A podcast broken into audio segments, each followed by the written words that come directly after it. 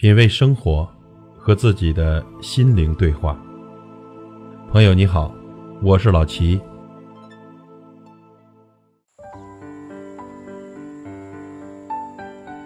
今天呀是六一国际儿童节，今天我们做一期关于孩子的节目，分享一篇文章。文章的题目是《家教和门风浸润孩子的一生》。常言说得好啊，育人先正己。这父母的言行呢，永远是孩子们的榜样。好的家教和家风，可以给孩子良好的成长环境，才能让孩子们有所为，将来走入社会，才能有大作为，并影响孩子的一生。常言道呢，子不教，父之过。如果我们的孩子不成器，天天的惹是生非，表现得很没教养，别人在指责孩子的时候，绝对不会说是。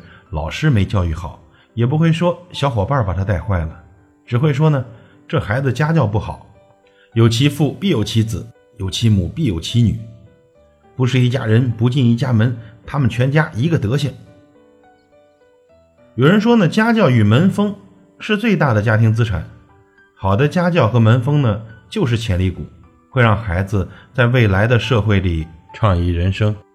那么，树立好的家教和门风。就是一个家庭最丰厚的财富，子孙后代取之不尽，用之不竭。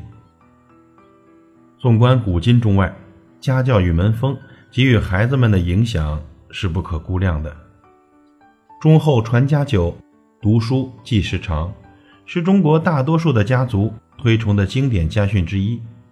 上句是说，人品德忠厚才能传家。下句则是强调的文化知识在家族传承中的作用。短短的十个字，却体现着传统社会人们对于家风家教的理解和重视，显示出传统文化的独特魅力。那么，何谓忠厚呢？这个忠，不是指现在词义上的忠，而是包含了忠诚、仁义、正直、宽容、谦让、善良。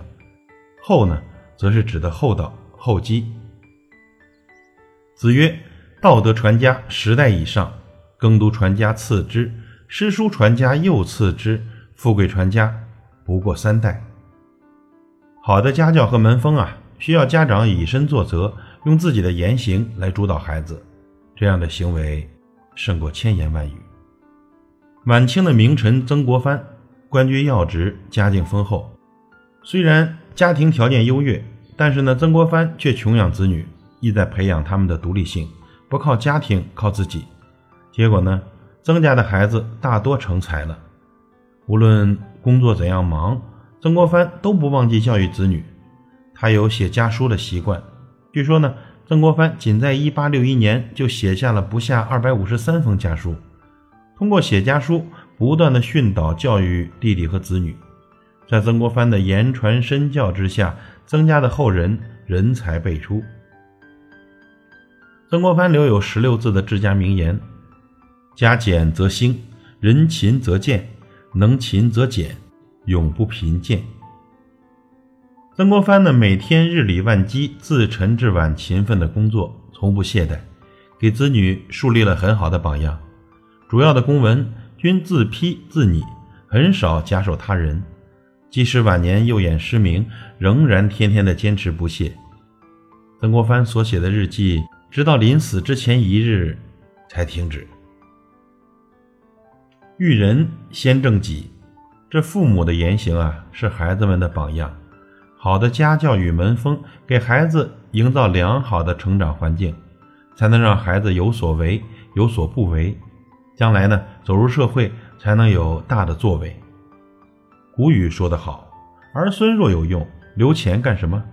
儿孙若没用，留钱干什么？”比起钱呢，教给孩子好的品德、有用的能力，传承好的家风，才更是一个家庭的传家之宝。对孩子啊，溺爱不可取。前些天呢，看新闻说，合肥某三十四岁的男子王某，平时呢也不出去工作，生活啊一直依赖着年过六旬的父母。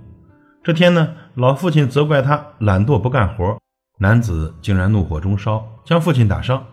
这一行为呢，引起了左邻右舍的不满，报警之后，纷纷要求民警对其从严治罪。每一个孩子的降临呢，都是父母甜蜜的负担。父母呢，总是想倾尽全力给孩子最好的，但是呢，不要忘记了，终有一日，孩子将会长大成人，步入社会。在这之前呢，我们做父母的要教给孩子什么呢？要赋予孩子什么样的品质呢？想想这两年流行的“啃老族”一词，我想呢，这些父母可能从小就忽视了对啃老族们的责任意识培养和精神世界的重视。疼爱自己的孩子而不加以教育，这等于没有疼爱他；如果教育孩子又不引导他上进，这也等于没有教育他。教不好孩子，一辈子都要扶着他走。与其到老了还战战兢兢如履薄冰，不如一开始。就教给孩子们好的家风和家教，毕竟家风和家教是关乎孩子们一辈子的大事。品味生活，和自己的心灵对话。感谢您的收听和陪伴。如果您喜欢我的节目，请推荐给您的朋友。我是老齐，再会。